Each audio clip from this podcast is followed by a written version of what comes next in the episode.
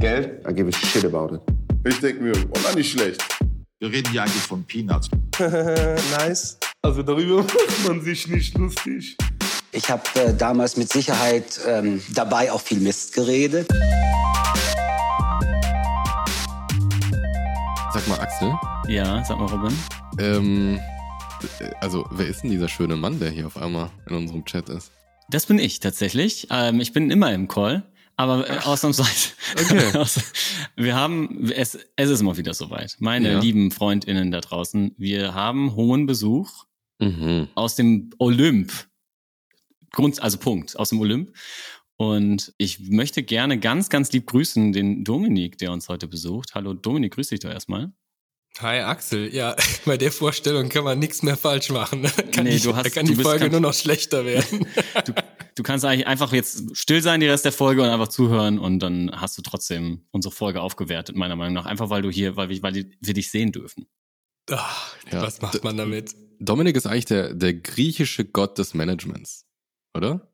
Der ist nachträglich in den, in den griechischen Pantheon gekommen. Den kennt man, kannte man von früher nicht, der ist jetzt neu dazugekommen. Den haben die quasi hohe Ablösesumme an den französischen äh, Gottesstamm gezahlt und haben den dann mitgenommen. Also erstmal, ey Robin, grüßt du Ja. dich doch auch Ja. erstmal, ne? Nicht, dass wir das vergessen wollen. Ja, Wir- ich wollte gerade sagen, also ein bisschen Höflichkeit kann man uns immer noch beibehalten. Mein lieber Axel, ähm, äh, grüß dich doch auch erstmal zurück, nachdem ich mich jetzt damit gegrüßt habe. das mache ich. Ja, grüßt euch beide auch nochmal, ne? Ja, grüßt du Auch dich. von ja. mir. Ja, danke schön, das machen wir auch gerne. Vielen lieben Jetzt so Dank. langsam, wo ich wieder meine Stimme gefunden habe. Ja, äh, knocked him out, äh, wie sagt man, out of his shoes. Oder so. Definitiv, definitiv. Ähm, Dominik, Robin und ich kennen uns jeweils schon sehr lange. Dominik, Robin und ich waren mal Arbeitskollegen im selben Unternehmen. Das ist eigentlich so die Origin Story schon. Mhm. Und den Rest, Dominik, würde ich jetzt mal dich erzählen lassen. Worüber wir reden, das erzählen wir gleich. Aber vielleicht erzählst du erstmal, wer du bist, was du machst, Schuhgröße, Haarfarbe, Sternzeichen. Ich bin Dominik, ähm, ich bin Gründer und Geschäftsführer der Data mit IQ.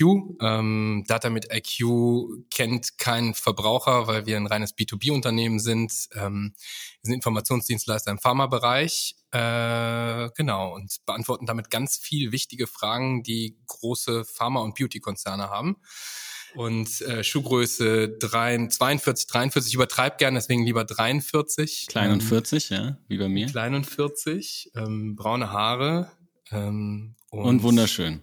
Das äh, wollte, wollte der Dominik jetzt nicht sagen, aber er ist schon Pretty Boy. Äh, Deswegen aber auch in der Beauty, ja. Ph- Pharma- Also- und Beauty-Branche. Ja, also googelt ihn später nochmal, weil diesen Salt and Pepper Bud, den könnt ihr euch nicht entgehen lassen. Also das ist, das ist eigentlich schon George Clooney auf Deutsch. Das kann man eigentlich nicht anders sagen. Von den weißen Ansätzen, ja. Ansonsten gucken wir mal. Gucken wir mal. Dominik, du, ähm, du bist Gründer und Geschäftsführer. Das klingt jetzt erstmal hochtrabend, ist auch ein bisschen. Als ähm, du angefangen hast mit diesem kleinen Unternehmchen da, Mhm. ähm, wart ihr zu dritt, richtig? Nee, als ich angefangen habe, also ich habe heute bei LinkedIn die Nachricht bekommen, dass mein vierjähriges Firmenjubiläum ansteht. Da gab's die Firma noch nicht. Also da habe Okay. ich zwar bei meinem Vorarbeitgeber, woher wir uns kennen, gekündigt. Mhm. Oder war schon raus im Grunde. Und deswegen auch Gründer, deswegen Stress, das klingt total hochtrabend.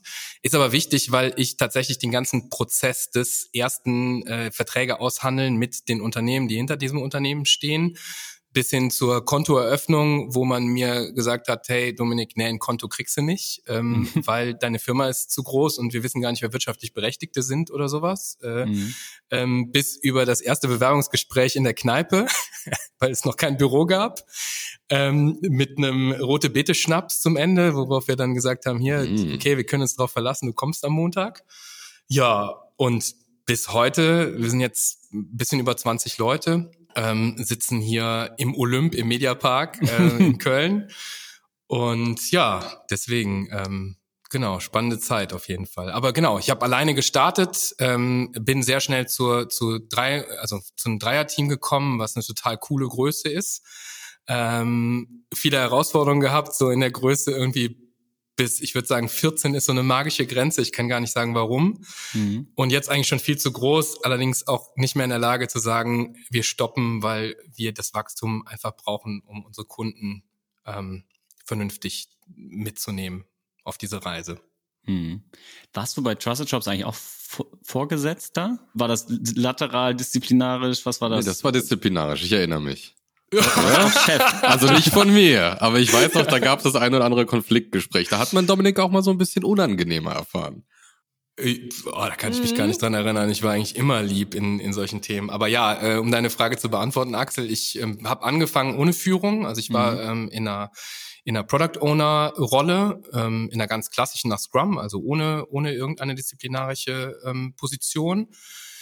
Und dann hat man äh, die Scrum-Fehler gemacht und mir ein Team gegeben und zwei Teams gegeben und irgendwann mehr gegeben. Und ähm, zuletzt hatte ich den Bereich äh, Product Management für so ein neues Projekt und Großkundenthemen, zumindest von der IT- und Produktseite, Hm. äh, übergeben. Genau. Und was ist deiner Meinung nach der größte Unterschied jetzt zwischen vorgesetzten Funktionen in der Firma und jetzt? Weil es sind ja ungefähr gleich viele Leute, oder nicht? Pi mal Daumen. Ja, ja, ja, definitiv, genau. Mein letztes Team waren, glaube ich, ungefähr 20 Leute oder Ja. also meine letzten Teams. Ähm, ich glaube, es ist ganz anders. Äh, ich bin jetzt natürlich in der Geschäftsführerposition. Das heißt, äh, ich muss mich im Grunde nur noch nach einer Sache richten, nämlich einmal, was das Business braucht und einmal, was die Leute, also nach zwei Dingen richten, was die Leute brauchen. Ja, ich brauche mich aber nicht mehr mit einem Geschäftsführer auseinanderzusetzen, der vielleicht eigene Ideen hat und der mir auch sagt, was ich, was ich im Grunde tun muss. Was nicht immer falsch ist. Also manchmal freust du dich auch als Geschäftsführer, wenn du mal eine Entscheidung abgeben kannst, auch eine wichtige Entscheidung sagen kannst, hier kann der, die Bitte der Vertriebsleiter oder der IT-Chef treffen. Ähm, aber es ist natürlich unheimlich entspannt, dass du dein eigenes Ding machen kannst. Das konnte ich früher so nicht. Also ich musste viele Entscheidungen aus dem, aus, von meinen Vorgesetzten wiederum verkaufen, als da stehe ich total hinter. Und ich glaube, jeder, der mal irgendwie so eine Position, so eine Sandwich-Position hatte, der weiß auch, nicht jede, nicht jede Entscheidung ist eine, hinter die du dich unbedingt stellen willst. Also ich weiß nicht, ähm, um euch zu fragen, Robin, ich weiß, du hattest, glaube ich, deutlich mehr Führungsspanne als ich. Hast du wahrscheinlich ganz ähnliche Erfahrungen gemacht, oder? Ja, es ist das Mittelmanagement-Sandwich, ne? Du wirst einfach nur durchgepeitscht von beiden Seiten. Genau, genau. Und das, das würde ich sagen, ist der Unterschied. Ich könnte jetzt durchpeitschen, ja, das entspricht nicht ganz meinem Führungsstil hier. Ich glaube, dass ähm, das wissen die Leute auch zu schätzen, das ist auch das Erfolgserlebnis, äh, Erfolgs, Erfolgsrezept, warum es hier funktioniert so. Aber äh, theoretisch ist eben, also ich beschreibe meine Position als, ich habe, ich kann, ich darf überall mitspielen, ich muss überall mitspielen, das ist, oder ich, na, muss ich überall mitspielen? Nein, aber ich muss überall mitspielen können, um, wenn was schief geht, den Leuten zu helfen. Mhm. Ähm, ich darf mir zwischendurch aussuchen, was ich tue. Und dadurch, dass ich immer alles auf dem Tisch liegen habe, irgendwie, also natürlich, ich, ich bin kein Micromanager, es interessiert mich, also gerade bei Dingen, in denen ich nicht kompetent bin, ich nehme mal Marketing, ja, da verlasse ich mich hundertprozentig auf die Leute und die kommen höchstens mal zu mir und sagen, hey, findest du das gut oder sollen wir das so machen? Und wenn ich nach meiner Meinung gefragt werde, nehme ich dann da meine Position ein. Ähm, und es gibt natürlich auch manchmal so Themen. Ich hatte jetzt Produktmanagement, da hat unser Produktmanager gekündigt. Naja, dann äh, gibt es halt niemanden, der es macht. Und dann gehe ich interimsmäßig da rein. Das ist aber auch total schön, weil du natürlich 100% Abwechslung hast. Du bleibst in den Themen drin. Du ähm, kannst Dinge verstehen, die du vorher nicht hattest. Also ich kann sagen, so General Management ist für mich das Goldthema. Das würde ich jederzeit wieder machen. Mhm. Ist denn das die Beziehung zu den Mitarbeitenden eine andere? Oder grundsätzlich hat sich das gewandelt, seit du das erste Mal Chef warst? Ja, definitiv. Was ich glaube, was jeder hat, wenn er eine Führungsrolle übernimmt, ist anfangs führt er so ein bisschen aus dem, also du wirst Teamleiter, dann erzählst du deiner Mutter, hey, ich bin Teamleiter. Es hat also immer was mit Ego zu tun.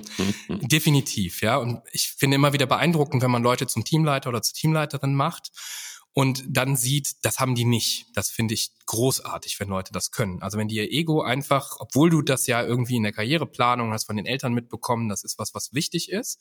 Und wenn du es einfach ablegen kannst und sagst, so, das konnte ich nicht, bin ich ganz ehrlich, ja. In die erste Position bin ich reingegangen und habe versucht direktiv zu führen, habe auch mal dieses Thema gemacht, hey, ich bin hier der Chef. Also vielleicht ist das auch Axel, was du da noch. ich glaube, es war nicht schlimm, aber es war schon ganz anders als heute.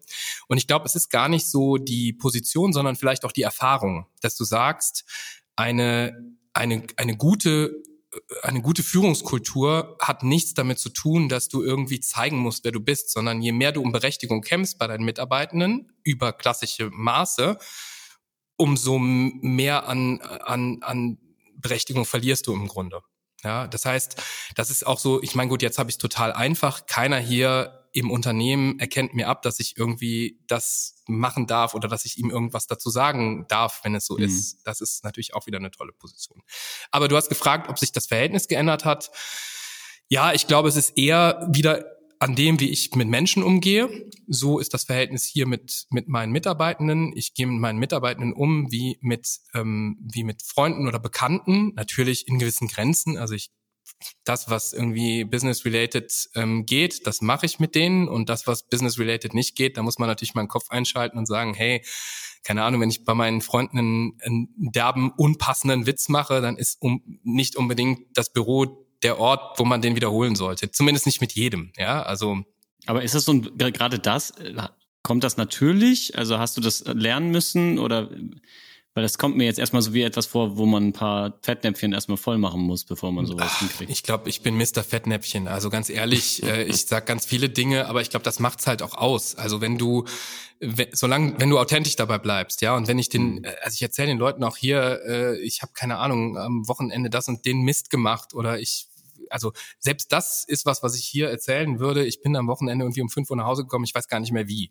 Das ist ja nicht schlimm, ja. Also auch das ist etwas, das, das, das passiert auch nicht jeden Tag und da Solange du nicht Auto gefahren bist, ist das nicht schlimm, oder? Ganz Fahrrad? sicher nicht. Also es gibt, es gibt Dinge, deswegen sage ich, ein, bisschen, ein paar Dinge sind natürlich auch natürlich, die hängen einfach in dir drin, ja. Also hm. ähm, ich glaube, ich habe seit jeher eine gespaltene Persönlichkeit in Form von, ich kann mit den Leuten total Spaß machen und kann ähm, eine, eine V-Dance oder eine, was haben wir hier, eine Switch-Dance-Session machen oder ein Dance Challenge und mich total zum Affen machen.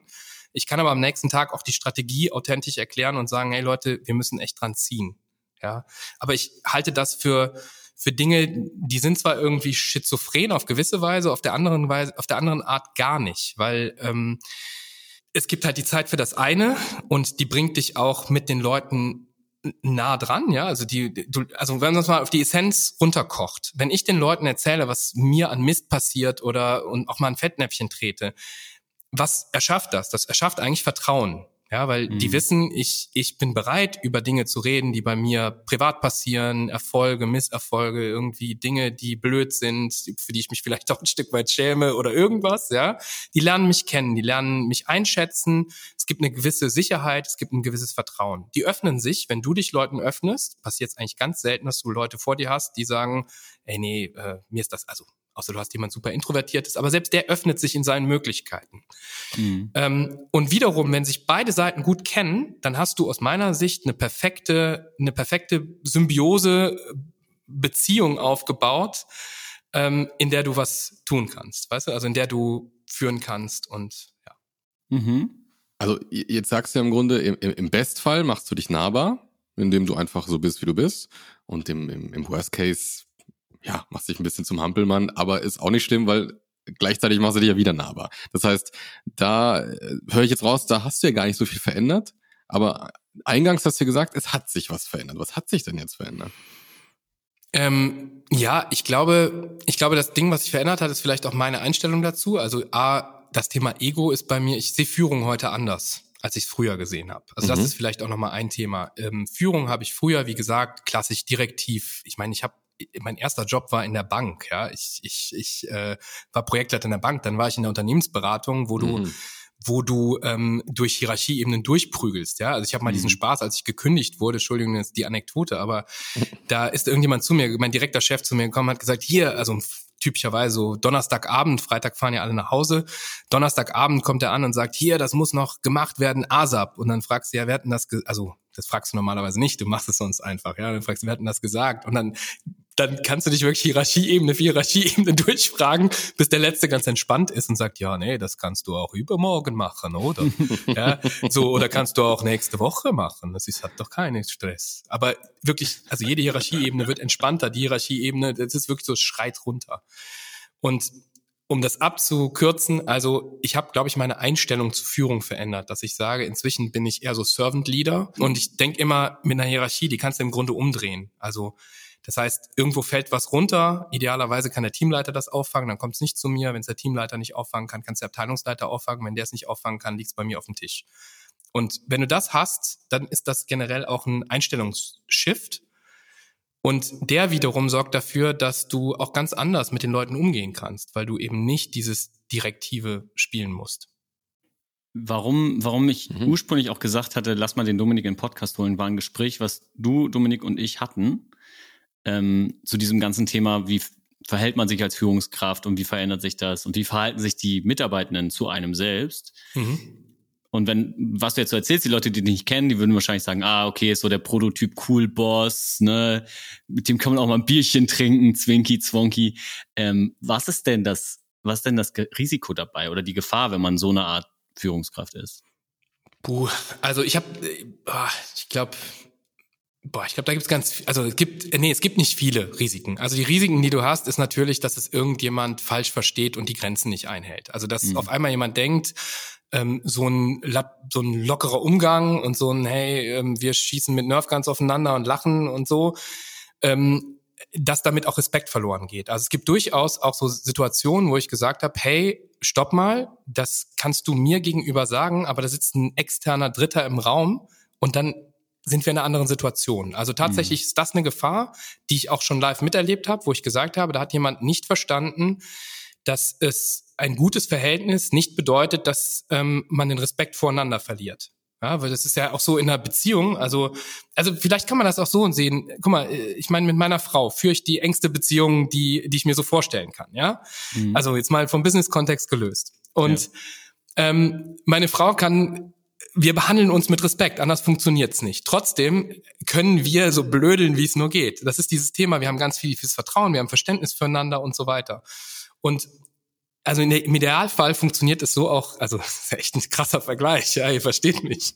Ja, also es ist, ich meine, natürlich, ist am Ende ist es ja nur Menschen so. Married also, to the game. Ja, aber Married so, to the game. also zu dem Rapper, der The Game heißt, meinst du? Natürlich. Ja. ja. Mhm. Nee, aber Dominik, ja. also so weit hergeholt ist es gar nicht, weil am Ende, wir sind ja, wir plädieren dafür, dass man als Mensch zur Arbeit kommt und nicht als Automaton. Absolut. Also es gibt, und das ist das, was ich auch immer allen erkläre, selbst in, in, in Verhandlungen, ja, bin ich so entwaffnend ehrlich, dass ich sage, hey, zum, ich hatte das letztens, ich habe mit, einem, mit einer großen Online-Apotheke telefoniert und habe ich gesagt, ich brauche eure Daten. Da würde mir jeder Vertriebler sagen, wie doof bist du eigentlich? Ja, du hast jetzt alle Asse aus der Hand gegeben. Aber ab dem Moment ist der Elefant aus dem Raum, die wissen eh, dass ich deren Daten brauche. Ja, das heißt, ich, ich, ich gebe mich so, wie ich bin. Ich sage, ich brauche die verzweifelt. Ja, und mhm. was machen wir jetzt, damit ich die kriege? Was muss passieren, damit ihr sagt, hey, ich gebe dir die? Und wenn er dann sagt, ja, dann so, ich wollte dir eben 100.000 anbieten, jetzt sind es 200.000 Euro, dann muss man halt drüber nachdenken und darauf reagieren. Ja, dann findet man vielleicht auch andere Möglichkeiten. So, übertragen auf das, was ich eben meinte mit dem Umgang mit den Mitarbeitenden, ist das, ich bin noch nie auf die Nase gefallen mit, mit entwaffnender Ehrlichkeit und entwaffnender Offenheit. Und die Risiken, die du natürlich hast, ist, ja, jemand versteht das falsch. Jemand wahrt den Respekt nicht. Jemand denkt, weil du nett bist, äh, willst du irgendwas mit dieser Person oder von dieser Person oder sonst was. Ähm, es gibt auch Leute, die es natürlich irritiert, generell eine, eine offene und extrovertierte Art. Ja, da muss man also auch ein bisschen aufpassen. Aber mhm. im Grunde, also die die die Situation, in denen das schiefgelaufen ist oder sowas, die kann ich äh, in meiner gesamten Zeit irgendwie, in meiner ganzen Berufszeit an einer Hand abzählen und wahrscheinlich brauche ich nicht die Hälfte der Finger, hm. wo ich mal sagen musste, stopp mal, das ist eine Grenze. Und, und weil du ja aus, aus so diesem Spektrum kommst, ne? du hast sozusagen die, die Schweizer Banker gerade genannt und jetzt hast du sozusagen eine, eine, eine lockere, jünger oder jung gebliebenere Klitsche. Äh, würdest du sagen, das ist kontextunabhängig? Hast du dich, oder du hast schon eine Veränderung gerade genannt, aber hast du sozusagen in den Grundzügen schon irgendwie in, im ganzen Spektrum dich ähnlich gegeben oder sagst du, das funktioniert in einem, in einer Welt besser als in einer anderen? Ja, also ich habe mich, Entschuldigung, ich äh, habe mich, glaube ich, immer äh, also ich habe mich selten verstellt. Ich kann mich auch an Dinge in der Bank erinnern, die wirklich sehr grenzwertig waren, die natürlich ich jetzt nicht unbedingt mit meinem Chef gemacht habe, aber wo ich sage, das waren schon so Situationen, da war ich weit drüber, zumindest für den Kontext. Ja. Mhm. Aber klar, es gibt Kontexte, wenn ich mich jetzt zum Beispiel an den Beratungskontext erinnere, und das, das könnt ihr beiden wahrscheinlich am besten nachvollziehen. Wenn du bei einem Kunden bist und dein Kunde bezahlt einen vernünftigen Tagessatz für dich, wirst du nicht anfangen und irgendwie äh, über dein Wochenende und dass du bis fünf Uhr, also Uhr unterwegs warst oder was auch immer. Speak for yourself.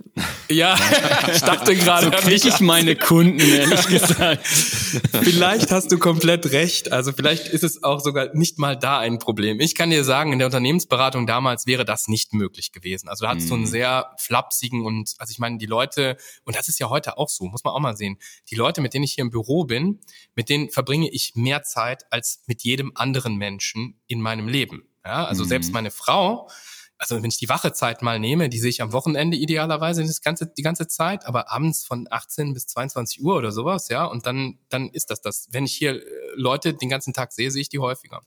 Mhm. Und in der Unternehmensberatung ist das natürlich noch mal extremer, weil die Tage keine acht Stunden oder neun Stunden Tage sind, sondern halt oft zwölf oder 13 Stunden Tage oder mehr. Und du mit diesen Leuten total zusammenwächst. Das zeigt mir wieder so, ähm, die Beziehung mit diesen Leuten war total extrem. Also so, mhm. dass ich auch sage, heute habe ich noch mit den Leuten, die ich wirklich geschätzt habe damals, mit denen habe ich heute noch Kontakt und ich bin seit keine Ahnung wie lange, also mindestens mal 15 Jahre aus der Unternehmensberatung raus. Wir besuchen uns noch. Also ich hatte letztens eine Freundin aus London da, die ist aus der Unternehmensberatung. Wir sehen, wir sprechen uns so ein bisschen, das war's. Und das meine ich so, ich glaube, ähm, diese Beziehungen sind tief. Ähm, die gehen auch in einem Kontext, aber wenn jetzt ein Kunde dabei gesessen hätte, hätten wir sicherlich nicht so miteinander geflaxt, wie wir das getan haben, wenn wir zu zweit sind. Oder mhm. zu dritt oder zu viert. Ja. Und wenn ein Kunde reingekommen ist, hast du auch geguckt, dass, dass die YouTube-Videos vom Bildschirm verschwunden sind und so weiter, äh, über die wir vorher noch groß gelacht haben. Hast du, hast, ich meine, du bist ja nun auch in der, ich sag mal, luxuriösen Position, selbst Führungskräfte einstellen oder ausbilden oder groß machen zu können. Achtest du bei denen dann auch, so wie bei dir selbst, auf den Führungsstil oder sagst du eher so, nee, dann die sollen den selbst finden? Puh, also ich glaube, worauf ich achte, ist, dass also immer mehr, dass wir einen ähnlichen Wertekontext haben. Ne? Also dass man so ein bisschen versucht zu hören, hey, äh, was dir wichtig oder sowas. Ne? Also gerade bei Führungskräften habe ich auch übrigens letztens äh, mit einem anderen Geschäftsführer gesprochen, der sagte dasselbe. Der sagt mir ist gar nicht mehr wichtig, was die Leute fachlich können, sondern wir brauchen ein ähnlichen Wertekompass. Das ist die Basis von allem. Mhm. Wenn ich jemanden habe, der anders denkt, funktioniert es nicht. Das ist etwas, worauf ich sehr achte und damit ergibt sich natürlich auch ein gewisser, eine gewisse Richtung für den Führungsstil.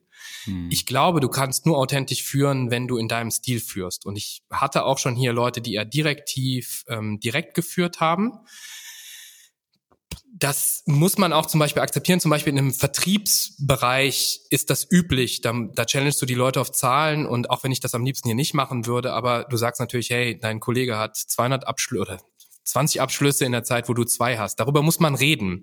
Mhm. Die Frage ist natürlich, und das ist etwas, was ich nicht akzeptiere, hier auch bei Führungskräften nicht und wo ich mit den Führungskräften dann eben auch rede und einfach sage, das ist unsere Kultur, dass jemand hingeht und sagt, hey, du hast nur zwei Abschlüsse, äh, mach das noch einen Monat und du fliegst raus. Sondern die Frage muss ja eigentlich sein, wie kann ich dich dazu bringen, die 20 Abschlüsse zu machen? Was mhm. ist, was, was fehlt dir von mir? Was fehlt dir vom Unternehmen? Ja, und das ist das, wo ich sage, der Führungsstil selber ist für mich fein, ein Stück weit, dass man auch härter challenged oder direktiver ist als ich. Also ich bin, ich, mir ist das nochmal klar geworden, mein Führungsstil ist, ich komme super gut mit Leuten zurecht, denn ich einfach sage, hier ist die Verantwortung, füll die. Ja? Mhm.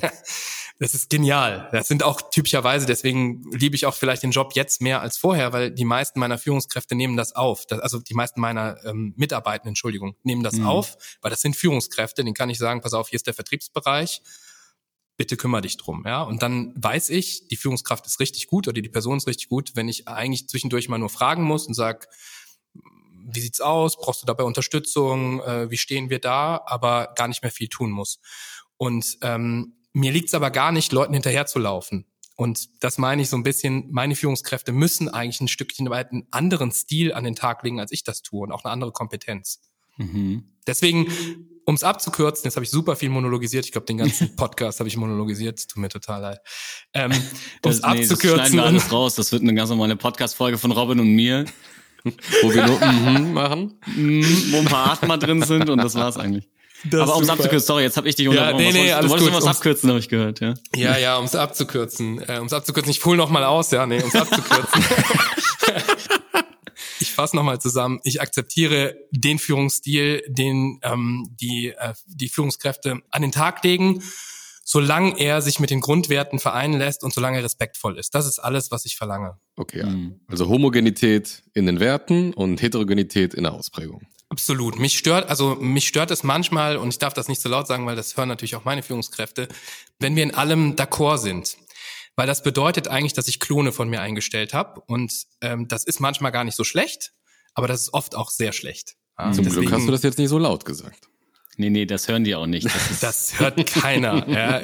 Und ich sag dir auch, manchmal sind Leute, die ähnlich wie du denken, also wenn du einen ähnlichen Wertekompass hast und wenn du äh, über ähnliche Dinge nachdenkst, dann ist das notgedrungen so. Aber deswegen sage ich eben auch, ähm, dieses Thema Führungskräfte einstellen, da muss man total vorsichtig sein, dass man nicht sagt, eigentlich stelle ich ja nur mich nochmal ein, weil ich bin ja der Beste, sondern ganz im Gegenteil, du brauchst halt irgendwie ein diverses Team, das ganz verschiedene Rollen einnimmt. Wie, wie prüfst du denn auf Diversität? Also wenn du jetzt eine neue Führungskraft zu besetzen hättest, würdest du, also ist es dann so ein, ich fühle mich mal rein und gucke, was ich da brauche, oder weißt du davor, Lastenheft, ich möchte, äh, dass sie das, das und das auf jeden Fall mitbringen, der Rest ist egal. 44er Bizeps. Zum Beispiel. Das ist mir wichtig. Ich glaube, das haben wir noch nicht. Das wäre auch nur eine Kopie von mir. ähm, wie wie gehe ich damit um? Äh, boah, also ganz sicher kein, kein Pflichtenheft. Pflichtenlastenheft habe ich irgendwie in den 80er beerdigt, äh, in den mhm. 90ern vielleicht, in den 2000ern wahrscheinlich ehrlich. Ähm, nein, ich glaube, es ist eine Intuition. Also ich sage dir auch ganz ehrlich, die Diversität, also die Diversität der Leute, Diversifizierung des Führungsteams, das ist was, was auch leichter gesagt ist als getan. Also du musst ja erstmal eine Führungskraft finden, die überhaupt darauf passt. Und dann musst du dir vielleicht, hast du vielleicht noch den Luxus, dir die Frage zu stellen, bringt die uns denn irgendwo weiter? Ja, ich versuche generell mit ganz unterschiedlich, also hier alle im Unternehmen, wir sind unglaublich interdisziplinär. Es gibt Leute, die, die sind, also wir haben hier bisschen in Richtung pharmazeutisch-technische Assistenten, die noch nie was mit Büro zu tun gehabt haben. Die haben wir eingestellt, wo wir gesagt haben, gerade davon lebt das Team. Ja, also so normalerweise würde man hier Account Manager und Datenspezialisten und Statistiker einstellen. Es mhm. kommt aber eben auf ein gemischtes Team an ähm, weil wir ansonsten nur das kopieren, was es sowieso schon gibt. Und wir müssen das anders machen. Mhm. Und im Führungsteam, wir sind ein kleines Unternehmen, wir, wir kriegen nicht jedes, also wir kriegen nicht jeden, es ist nicht so, wenn wir ausschreiben, dass wir hier 50.000 Führungskräfte haben oder wie bei McKinsey, dass du sagst, okay, ich habe irgendwie auf eine Stelle 500 Bewerbungen und dann gucke ich mal nach und sage, hey, der wird divers ins Team passen. Aber mir ist zum Beispiel wichtig, dass wenn wir Leute befördern, also in, aus, der, aus der Organisation heraus, dass ich mir auch immer die Frage stelle, was bringen die mit an den Tisch? Und zum Beispiel, wir sind, wir haben nur vier Führungskräfte hier. Ich meine, wir sind ja ein kleines Team, ja. Mit inklusive mir sind wir vier Führungskräfte. Und äh, habe ich richtig gezählt? Ich glaube schon, ich hoffe. das ist schlimm, wenn man sich darüber Gedanken.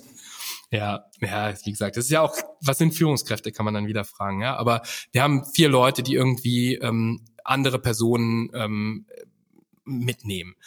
Und ähm, mir war total wichtig, dass wir jetzt zum Beispiel unsere Marketingleiterin auch in diesen Führungskreis holen. Auch wenn man sagen könnte, eigentlich würde Marketing unter Sales kommen oder sowas. Es gab zwei Gründe, die dafür gesprochen haben. Einmal das Fachliche, dass ich gesagt habe, Marketing ist für mich ein eigener Komplex, der was mit Sales zu tun hat, eine sehr enge Zusammenarbeit, aber nicht. Mir war aber auch total wichtig, dass wir eine, eine Frau ins Führungsteam bekommen, weil mhm das ist ganz wichtig, mit, wenn du nur mit weißen Männern am Tisch sitzt, ja, was wir davor waren, drei weiße Männer, dass du eben auch Dinge in Bedürfnissen, in, in, in, in allem Möglichen nicht auf den Tisch kriegst. Und das heißt jetzt nicht, dass ich sage, ey, wir müssen Frauen, also das ist der Grund, warum ich die, die Celine hier im Führungsteam habe, sondern ich habe die Celine im Führungsteam, weil die Celine super gut ist und eine gute Führungskraft. Ja. Aber es ist halt schön, dass, und das meinte ich mit diesem, wir können es uns nicht aussuchen, aber es ist genau das, wo ich dann jetzt sage, boah, es ist genau die richtige Besetzung, weil die bringt eine neue Perspektive an den Tisch. Hm. Und vielleicht drosselt sie auch den einen oder anderen Dirty Joke, der sonst aus dir rauskommen würde. Ja, ich glaube, das war noch so ein Thema. Wir haben eben gesagt, wenn wir zu, als wir zu dritt waren, ja, so heute ist die Organisation groß genug, dass ich mir die Dirty Jokes auch verkneifen kann. Und das ist zum Beispiel auch so was, wo ich sage, das ist so der Wertekompass. Ja, ich fände es jetzt sehr, also ihr kennt mich, ich bin für keinen Joke nicht zu haben, aber Dirty Jokes sind manchmal im Business-Kontext echt schwierig, ja. Es ist also haben wir haben wir auch alle schon erlebt, äh, glaube ich, im Positiven wie im Negativen und im Einvernehmlichen wie im nicht Einvernehmlichen. Mhm. Ja. Äh, da haben wir drei, glaube ich, den gleichen Werte kon, kon Pass, Kompass. Kontext, Kompass, Kon Kontrabass, Kontrabass, Werte Kontrabass, ja. Ähm, bevor wir aber gleich, apropos äh, gleicher Kontrabass, mhm. äh, zum musikalischen Staffette hier übergehen. Ja, kommt noch ein Shoutout. Ja, erstmal ein kleiner Shoutout an Summer, den Hammer, den Killer, Killer den Chief. Chief, ja klar. Ja. Ähm, aber bevor wir über die Office Punchline, die Punchline fürs Office reden, ähm, Dominik. passiert denn da? Ja, ich hätte gerne noch, dass Dominik so ein bisschen an die aufstrebenden Führungskräfte da draußen, vielleicht sogar aufstrebende Ah, ja, geil. Chef, Chefetagen Menschen, ne? Also hier äh, nicht nur Abteilungsleiter oder Teamlead, sondern auch darüber hinaus. Leute, die jung sind und die noch ganz naiv da rangehen und sagen, das will ich machen. Was war so, was waren so die, die was gibst du denen mit, sag ich mal ganz blöd? Was gibst du denen Ja, mit? Ja. Cool, danke. Äh, Das ist, glaube ich, das Coolste, was man so als fast Schlusswort haben kann. Äh, Ich glaube, dass, äh, boah, ich glaube, das Wichtigste, und das ist total schwierig. Ähm, man sollte nicht Führungskraft werden wollen, der Führungskraft wegen. Ja, also ich sag dir ganz ehrlich, heute gibt es ganz viele Momente, wo ich mir sage, boah, ich würde mir wünschen, manchmal nicht Führungskraft zu sein. Also Hm. nicht auf alles eine Antwort zu haben, nicht immer zu wirken. Ähm, aber das Wichtigste, weil das kriegen wir eh nicht, also dieses Thema, man sollte das nicht werden. Die Leute, die gerne Führungskraft werden wollen, die werden auch Führungskraft. Aber dieses Thema macht es euch nicht so schwer, führt weniger mit Ego, versucht die Leute mitzunehmen, versucht ähm, kooperativ zu führen. Die Leute, ich glaube, die wichtigste Frage, die man sich so weg in den Kopf hämmern kann, ist, was kann ich tun, damit du besser wirst? Ja, also die Frage kann man seinen Mitarbeitenden auch stellen, auch als junge Führungskraft. Und äh, du an den älteren Führungskräften, also das war das, weswegen ich eben gesagt habe, eigentlich hätte ich viel mehr den Robin fragen müssen, weil ich glaube, ähm, es gibt 100.000 Führungskräfte, die eine weitere Führungsspanne hatten als ich jemals im Leben und die das Game auch besser verstanden haben als ich. Die müsste man eigentlich fragen. Ähm, was ich nur sagen kann, ist gerade so im Blick auf meine junge Führungskarriere, was hab, was da würde ich sagen, was ich heute falsch gemacht habe und was kann ich den Leuten mitgeben? ähm, versucht einfach das Ego und dieses Thema, ich bin jetzt hier Chef, so weit aus dem Kopf zu kriegen wie möglich. Weil das ist nur Hassel für alle Beteiligten. Hm, Ist auch eine Und- ständige Anspannung. Ja, ist wirklich. Ja. Es ist für die Führungskraft doof und es Mhm. ist für die Mitarbeitenden doof. Also das ist so, du, du, du, du machst es allen schwer. Weil die finden dich doof, weil du dich irgendwie aufspielst. Du Mhm. findest dich im Zweifelsfall auch doof, wenn du dich mal ehrlich reflektierst. Mhm. Du glaubst aber, du brauchst das irgendwie um hier, also dieses Thema, was ich eben so meinte mit der Berechtigung, du glaubst ja manchmal auch, du kommst in diese Rolle und glaubst dann, du musst so sein, damit die Leute dich akzeptieren. Mhm. Das mag auch in ganz vielen Fällen so sein, weil ich meine, typischerweise die Karriere und ich weiß gar nicht, bei mir war es zumindest so, ich bin aus dem Team. Ihr habt diese Folge hier mit äh, Jennifer aus dem Team in, in die Chefposition gerutscht, sozusagen, ja.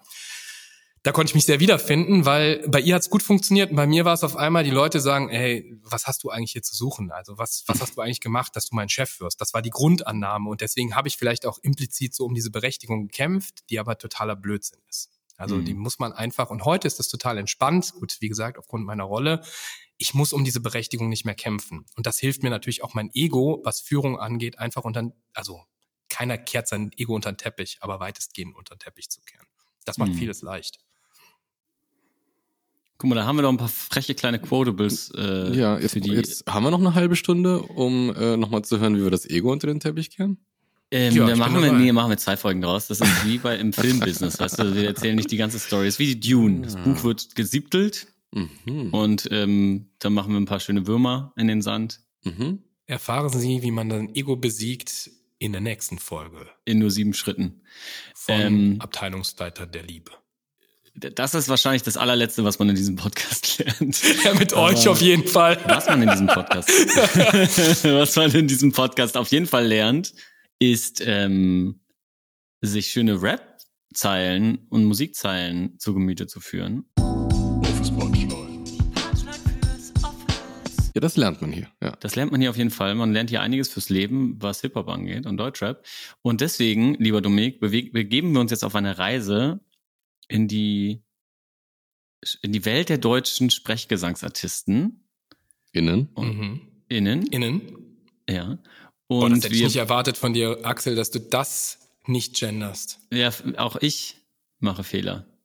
Also aus Gag natürlich. Du hast Gag einen Fehler gemacht. Das ist, das ist immer gut, auch wenn man in der Führungsposition ist. Ähm, wenn man Fehler macht und das kommt raus, sagt man, ich habe nur einen Joke gemerkt. War Ja, war genau. Kein echter War- Fehler. war ein Es ironischer nur, um Fehler. Zu, es war nur zu, ich wollte nur das System testen. Zu gucken, ob Stress the es System. Habe Ja. ich gelesen. Also wir gehen jetzt auf genius.com, äh, Dominik, und wir suchen uns Ja. jeweils eine Zeile raus, eine Punchline zum Thema ähm, Führungsstil, Würde ich einfach mal vorschlagen. Ja, aber also tut mir leid, ey, ich höre ja nur Assi-Rap, ne? Ja, Also aber ist ich ja frag mich, richtig. wann Hafti mal was erzählt über ey, ich führe ohne, ja, also ich, ich ja, meine, doch, da wird sich was finden. Das Ja, ist sicher. Challenge accepted.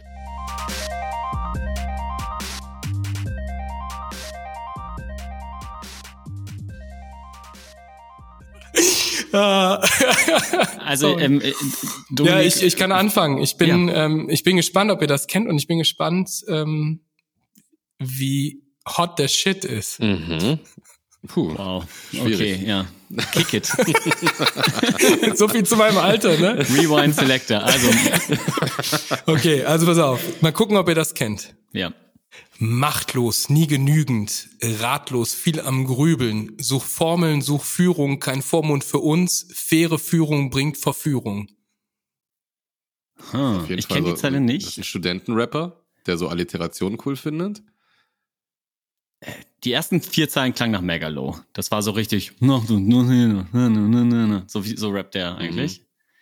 Aber Megalo, weiß ich nicht, das ist nicht alt genug für das, was Dominik meinte. Der so, will uns ja ich gerade hätte so hier ein bisschen gedacht. Also. Die Flame? Also soll ich auflösen? nee, nee, noch nicht. Nee, nee. Nein. Also ist das ein, äh, ist das ein, aus welcher Stadt Der kommt Name der ist schon gefallen. Ach so. echt?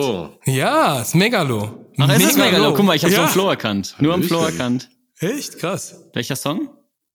Ähm, programmier dich neu. Hm, das ist gar nicht Wie- alt, oder? Wie, wie redet Megalo so ein bisschen assi? Nee, eigentlich nicht, aber der hat den, Okay. der hat dieses auf diesen Aufzählrap so ein bisschen dieses Mhm. döte, döte, döte, döte. und das waren so die ersten Zeilen, deswegen bin ich drauf Mit gekommen. so einer brachialen, klaren Stimme. Ja, der hat auf jeden Fall einen sehr Ah. autoritären Führungsstil in der Stimme. Ja. Was will uns denn Machtlos, nie genügend, Was ratlos, will- viel am Grübeln. Das ist Till Lindemann, aber Dominik, was will uns denn äh, Megalo damit sagen mit diesen Zeilen? Ich fand eigentlich, dass faire Führung bringt Verführung. Ähm, wir haben eben darüber geredet, was alles schiefgehen kann. Ja, ähm, faire Führung bringt Verführung heißt für mich so viel wie, wenn ich fair führe, dann kann das natürlich auch, also so interpretiere ich das. Ich weiß nicht, wie Megalo das interpretiert hat oder gedacht hat, aber dann kann es auch immer sein, dass man jemand über seine Grenzen schlägt. So, ja, es Mhm. bringt die Verführung mal das Thema, diese Nähe irgendwie falsch zu interpretieren in Form von wir können uns irgendwas rausnehmen ähm, untereinander, vielleicht vor Dritten und das war's. So ähm, und vielleicht machtlos, nie genügend ist so ein bisschen, äh, wenn du an Servant Leadership denkst, ähm, du bist eigentlich machtlos, du äh, versuchst irgendwie die Macht to the people, äh, nie genügend, viel am Grübeln. Das passt so ein bisschen an so diesen Selbstzweifeln, die du auch als Führungskraft eigentlich immer hast. Ja, du bist Du denkst immer, ich müsste eigentlich noch besser die Leute unterstützen, ich müsste mehr hier sein, ich müsste irgendwie mehr für die Leute da sein und das passt so zu diesem, ja, zu meinem Führungsstil. Äh, ich würde sagen, Dominik hat das Spiel verstanden, oder ja Robin? also ich, also, puh, Wahnsinn. Hast du das schon mal gespielt, oder? Ich bin ja äh, treuer Hörer. Ich höre ja jede jede Folge seit der ersten jetzt bis ähm, boah, ich glaube, wo sind wir 87 oder so? nee, das ist die 78? 83. glaube ich. 83, Ja. ja. ich bin, ich bin immer schon drei, ich bin, lebe ja generell auch mit meinen Gedanken immer in der Zukunft. Das heißt, ich bin eigentlich schon vier Folgen weiter. Die habe ich quasi auch gehört. Ähm, und deswegen das Ja, komm, dann war das ja ein, ein Home Run für ein dich. Home ich Run. hast du äh, wirklich hervorragend gelöst und ähm, danke dafür. Shoutout an Megalo. Ja, Shoutout. Und äh, der Stapelstab, äh, würde ich sagen, geht erstmal an Robin. Ich bin ja sehr neugierig, was der sich Okay. rausgesucht hat. Mit, äh, mit folgenden Punchlines äh, geht es weiter. Äh, ist schon ein bisschen funny, wie ihr humpelt auf dem Catwalk. Und wieso klingt mein zweites Album schon so wie mein Best-of? Baby Blue Tracksuit und ein weißes Tanktop. B-Wort, I'm in the kitchen cooking heat. Ich bin der Chefkoch. Okay, ich glaube, ich weiß, wer es ist, Wow. aber die ersten Zeilen klingen so, wenn man das so Catwalk rappt, dann ist es Shirin David, aber es ist eigentlich Shindy, oder? Es ist wahrscheinlich geschrieben von Shindy, aber es ist gerappt von Ja, das hätte ich auch gesagt. Shirin David. Ist schon ein bisschen funny, wie ihr humpelt auf dem Catwalk. Catwalk? Ja. Sie betont ihre Sachen so komisch. Mhm. Äh, ja, so ein bisschen wie, ähm, wie Nicki, ne? Minaj. Aber ich glaube, diese Sachen, die so Catwalk, das ist von Lars geschrieben, glaube ich. Mhm. Ja, auch, auch die letzte Zeile. Ähm, guck, bin der ich Chefkoch. So, was möchte uns denn Lars, Shindy, Shirin, wer auch immer damit sagen? Babsi Ja. Bars. Wie heißt der Song eigentlich? Äh, der Song heißt 9060 111. 90, 60, 110. 111. 111, genau. Ja. Äh, das ist meine Handynummer. Ähm, so, also ist schon ein bisschen funny, wie er humpelt auf dem Catwalk. Ja, das ist eigentlich ähm, parallel zu dem, was du sagtest, Dominik. Ja, also der Catwalk des, des Management-Daseins, ja, da kann man authentisch sein oder man kann sich da durchhumpeln und alle sehen, was macht ihr eigentlich? Ne? Ihr bedient hier gerade nur die Unsicherheit eures Egos und versucht hier irgendwie zu überkompensieren. Ist natürlich Quatsch, sehen wir alle. Gucken uns aber halt mal an, bisher der Chef. Und wieso klingt mein zweites Album schon so wie mein Best-of? Und auch hier, lustigerweise, ähm, habe ich jetzt auch so im Vorhinein nicht gewusst, hat Shirin sich jetzt direkt auf Dominik bezogen. Ja, das ist eigentlich ein Song über Dominik, ähm, der in seinem, ähm, in seinem zweiten Album hier, also in seinem zweiten Stint als disziplinarische Führungskraft, ähm, jetzt eigentlich schon sozusagen in dem ersten Album so hier und da was gemacht hat, aber im zweiten ist eigentlich schon Best of. Also schon durchgespielt eigentlich. Ist eigentlich schon Spiel, durchgespielt. Boah, das wäre genau. so schlimm. Das wäre so schlimm, Robin. Das wär, also wenn ich jetzt, du musst mal überlegen, ich, ich habe eben scherzhaft gesagt, ich habe ja schon ein gewisses Alter, ich, das wird ja eh alles rausgeschnitten, was wir eben noch über mein Alter gesagt haben, aber Mhm. du musst dir mal überlegen, was mit dem Alter kommt, Mhm. heißt ja trotzdem noch, wenn du denkst, du bist mega alt, musst du ja trotzdem noch 27 Jahre arbeiten in den meisten Fällen, ja. Boah. Das ist ja unglaublich lange. Und jetzt stell dir mal vor, das wäre schon mal ein Best-of. Mhm. Boah. Ja, aber du kannst ja so, so viel wie Michael oder Queen machen, einfach mehrere Best-ofs raushauen. Ah, das Ja, und du. ich meine, Shirin kennt dich ja auch noch nicht so lange. Ja, ja, das- Vielleicht, das- ne, vielleicht sieht sie das Potenzial nicht so wie wir, aber trotzdem. Das ist ähm, einfach das, ich das glaube denke, auch, ich muss dass mit- sie, mit ich glaube, sie meint Dominik mit, der, mit dem Ja. Song auf jeden Fall. Ja, Ja, ich denke, das ist das, was ich eben meinte. Ich muss, Shirin muss mich besser kennenlernen, wir müssen mehr Vertrauen aufbauen, dann kann Shirin auch sagen, was da richtig los ist. ja. Ja, ihr seht Trotz- euch ja regelmäßig. trotzdem liebe Grüße. Ja, liebe So, Grüße an richtig aus. Baby Blue Tracksuit und dann weißes Tanktop. Gut, das ist jetzt einfach wie, äh, wie Dominik einfach zur Arbeit kommt. Und ähm, B-Wort, I'm in the kitchen cooking heat, ich bin der Chefkoch. Das ist eigentlich Servant Leadership, ja, wie so ein guter Chefkoch, der schreibt maximal noch die Rezepte, probiert hier und da ein bisschen was aus, aber gibt eigentlich die komplette Macht an seine nächste Führungsriege, die dann wirklich mit den Händen in der Masse wirklich das operative Geschäft mitgestalten. Und er ist eigentlich ja wieder noch so ein, so ein gutmütiger Mäzen im Hintergrund eigentlich. Ja. Wie so ein ähm, Bocuse eigentlich. Der steht nur noch mit seinem Namen da, streichelt sich ein bisschen die Wampe, hat einen coolen Chefhut auf. Äh, Hut auf. Das ist wirklich Dominik. Oder? Inklusive Chefhut. Inklusive Ah, dem Hut. Super. Ja. Ich, also ich weiß nicht, ich glaube, also ich habe ja gesagt, ich kann mein Ego weitestgehend ablegen. Nach der Folge, glaube ich, geht das überhaupt nicht mehr. Ah, doch, keine Sorge. Wenn deine Mitarbeitenden äh, die Folge hören, dann ist das Ego wieder im Keller, keine Sorge. Ja, ich glaube auch. Ja, das, wird, das wird ganz schlimm. Ähm, ich mache mal den Abschluss. Ja, ich habe ja, ich hab ne, ich hab eine Challenge bekommen. Oh. Dominik meinte, ja, der Haftbefehl wird ja nicht über Führung, Mührung reden. Deswegen, ich nehme das Quiz vorweg, ja. Mhm. Natürlich redet Haftbefehl über Führungsstile. Und zwar Okay. folgendermaßen. Okay. Chabos wissen, wer der Babo ist. Hafti Abi Ja. ist der, der im Lambo und Ferrari sitzt. Saudi-Arabi Money Rich wissen, wer der Babo ist. Attention, mach bloß keine Harakets, bevor ich komme und dir deine Nase brech. Wissen, wer der Babo ist. Immer noch derselbe Chabo-Bitch. Den du am Bahnhof triffst, wie er gerade Nasen snifft. Wissen, wer der Babo ist. Und so weiter und so fort. Ihr kennt es alle, deswegen habe ich sehr schnell gerappt Mhm. oder vorgelesen. Aber worum geht's eigentlich? Könnte meinen, es geht um Drogendealen und um Macho, Ego. Nein, es geht hier um die, äh, diverse Führungsstile. Mhm. Erstmal, Chabos wissen, wer der Babo ist. Die Mitarbeitenden, die wissen, wer der Chef ist. Mhm.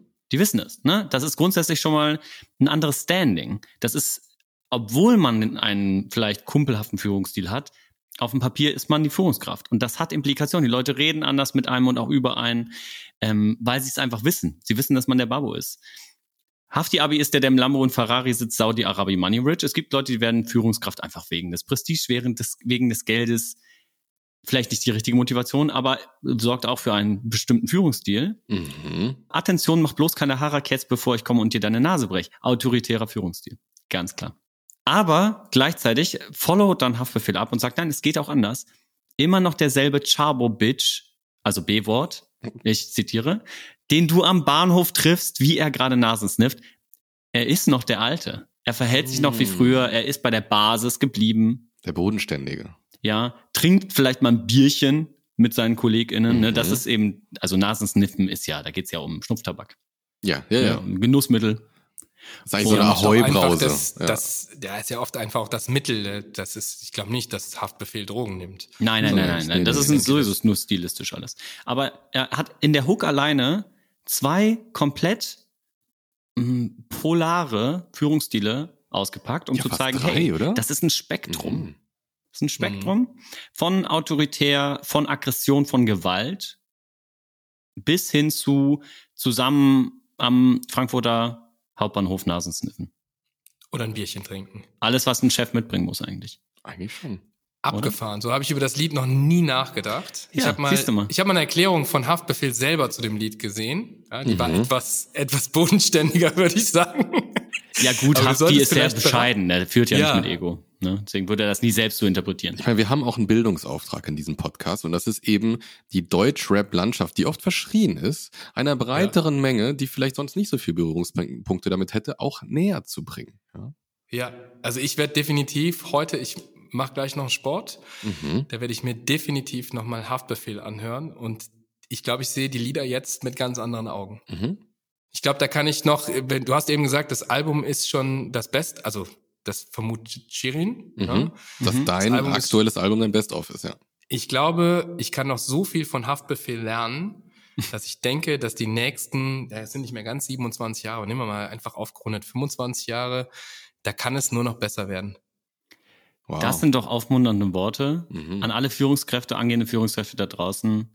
Bisschen mehr Hafti-Abi hören, dann wird das schon. Dominik, wir haben eine kleine Tradition, seit wir Gäst, äh, GästInnen haben. Eine kleine Mhm. Tradition hier im Podcast. Und zwar, unsere Tradition ist, wir Mhm. bedanken uns bei unseren GästInnen. Um, super, dass du da warst. Danke für deine Erfahrungen. Mhm. Und worauf ich eigentlich hinaus wollte, Tradition ist, Gast und Gästin verabschieden sich, haben das letzte Wort. Du darfst die letzten Worte, Sätze nutzen, wie du möchtest, darfst Werbung machen für dein Unternehmen, du darfst sagen, welche Stellen ihr ausgeschrieben habt, du kannst einfach nochmal sagen, dass du der Geilste bist. Ähm, du kannst Furzgeräusche machen mit deiner Achsel. Trupp dich aus. Mach bitte keine Furzgeräusche mit dem Axel. Ja. Das, Ähm, ich werde versuchen, dass, äh, wenn der. Moment für mich ist, ist es meine, meine, ich würde sagen, 30 Seconds of Fame, die nutze ich nur für mich, die gebe ich nicht dem Axel. das ist eine freie Werbeplattform und die darfst du jetzt bedienen. Ich glaube, ähm, was ich sagen kann, weißt du, wir haben heute viel über Beziehungen zwischen Führungskräften und Mitarbeitern gesagt und ich glaube, dass meine Mitarbeitenden diese Folge tatsächlich hören. Ich habe mir vorgenommen, es nicht ganz so zu bewerben auf Social Media, aber ich dachte, ich weiß nicht, mal gucken, ja, vielleicht, wo ich gucke, eure Gesichter, natürlich werde ich das tun. Ähm, meine Mitarbeitenden werden es auf jeden Fall hören und was ich sagen kann ist, das meine ich wirklich, also das, das meine ich wirklich aus voller, voller Überzeugung. Ich habe das beste Team, mit dem ich hier zusammenarbeiten konnte, durfte. Und dass das so funktioniert mit dem Thema, dass ich so sein kann, wie ich sein kann, das, ihr habt es eben gefragt, gibt es da nicht auch Gefahren? Es gibt, glaube ich, ganz viele Gefahren, wenn man ähm, das falsche Team hat. Ich habe hier genau das richtige Team, das das genau versteht und das auch akzeptiert, wenn ich heute der, ähm, der bin, der irgendwie äh, die Dance Challenge mitmacht oder irgendwas Unpassendes sagt und vielleicht auch mal ins Fettnäpfchen tritt und morgen eben der, dem alle seine Aufmerksamkeit schenken, um eben zu sagen, das ist das, was wir zusammen schaffen wollen. Also deswegen sage ich meinem Team mega Danke und dafür nutze ich das. Ich nutze es nicht für Recruiting, nicht für Furzgeräusche, sondern der Dank gilt ausschließlich meinen Leuten hier und äh, dass sie mir erlauben, die Führungskraft zu sein, die ich schon immer sein wollte.